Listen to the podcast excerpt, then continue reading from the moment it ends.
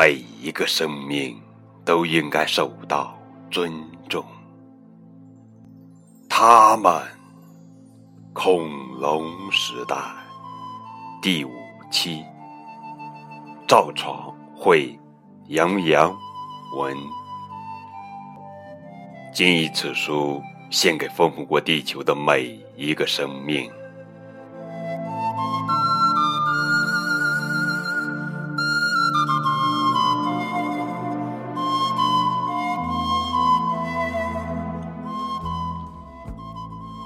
一点六亿年前，今天的中国辽宁，一只小田龙站在枝头上，眺望远方。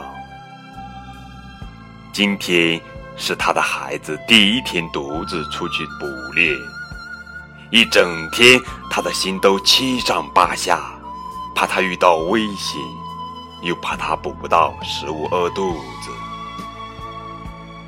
小天龙的孩子其实早该独自捕猎了，可是小天龙总是说孩子离不开他呀。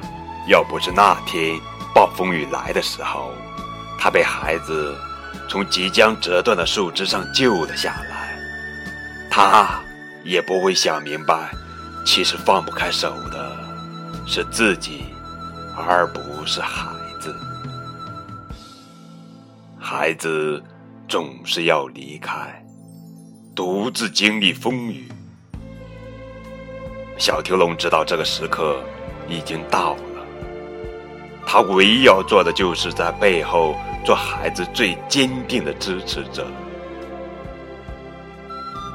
小天龙与静鸟龙一样，属于双齿龙科，后肢上具有家族共同的特征。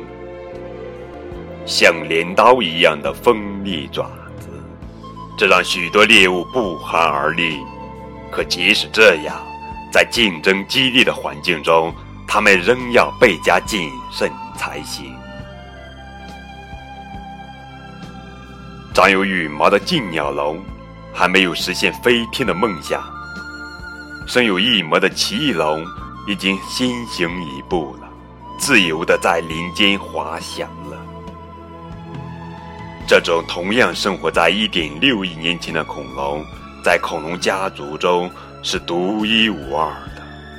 它有着与所有梦想飞翔的恐龙完全不一样的飞行结构——翼膜。这种翼膜非常像现代的蝙蝠。看来，为了能够飞上蓝天，恐龙们想到的方法远远比我们想象的要多。要大胆，或许也只有拥有这样的胆魄，才能让他们最终迈向成功。现在，就让我们一起来欣赏一下这对甜蜜的奇异龙夫妻是怎样在林间滑翔嬉戏的吧。看着他们努力的样子。我们又有什么理由放弃自己的梦想呢？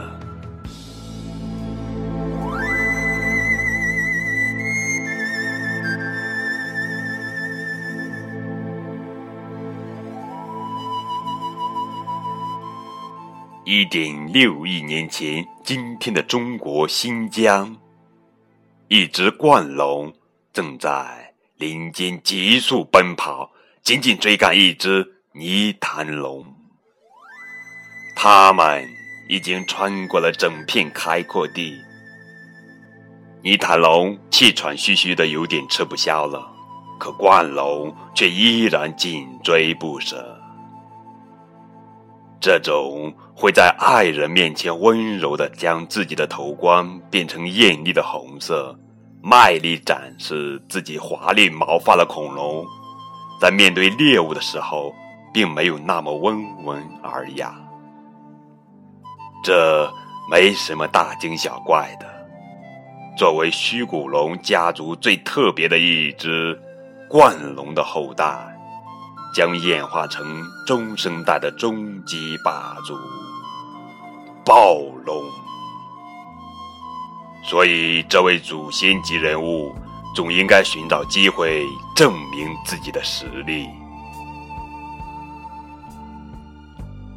今天的中国辽宁，在1.58亿年前，曾经出现过一群特别的恐龙。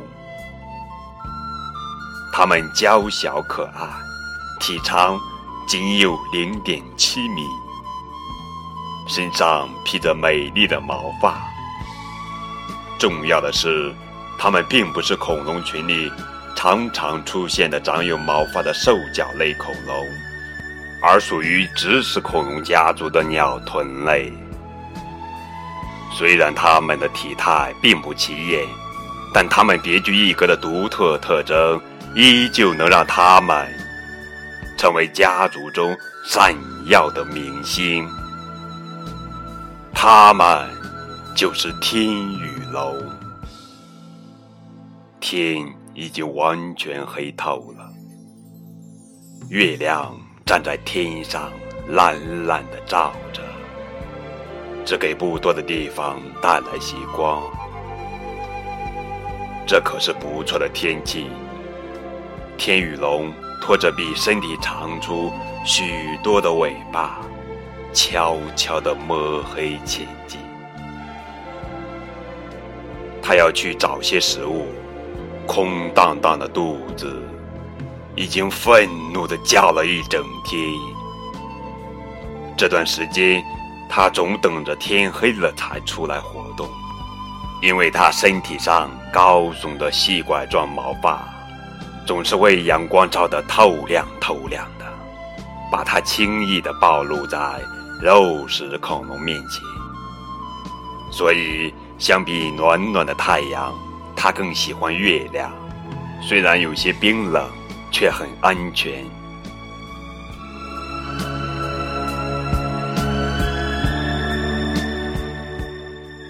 一点五六亿年前，今天的中国新疆，很多天来，当地都被一种神秘的气息笼罩着，像是随时都有重大的事情发生。大家惴惴不安地等待着。终于，在一个风雨交加的夜晚，不寻常的事情来了。一只奇怪的恐龙引龙破壳而出，它的样子看起来非常怪异，长着没有角质的喙状嘴，脑袋很大，头骨后部有一个未发育的凸起。陌生的世界让他有些惶恐，他还不知道自己正在引领一个新的族群——叫龙类来到这个世界上。他们会带领植食恐龙登上从未达到的高度。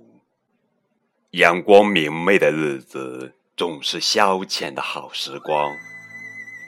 一点五五亿年前。在今天的非洲，剑龙家族成员丁状龙在枯树旁蹭来蹭去，为自己的后背挠痒痒。他一边挠，一边还不忘啃一啃脚下新鲜的地衣。他脸上忘我的神情，在阳光的照耀下闪闪。发光。虽然生活是残酷的，可很多时候，恐龙们并不会一直沉浸在惆怅当中。他们总是会乐观的面对即将到来的一切，不断的为生活寻找乐趣。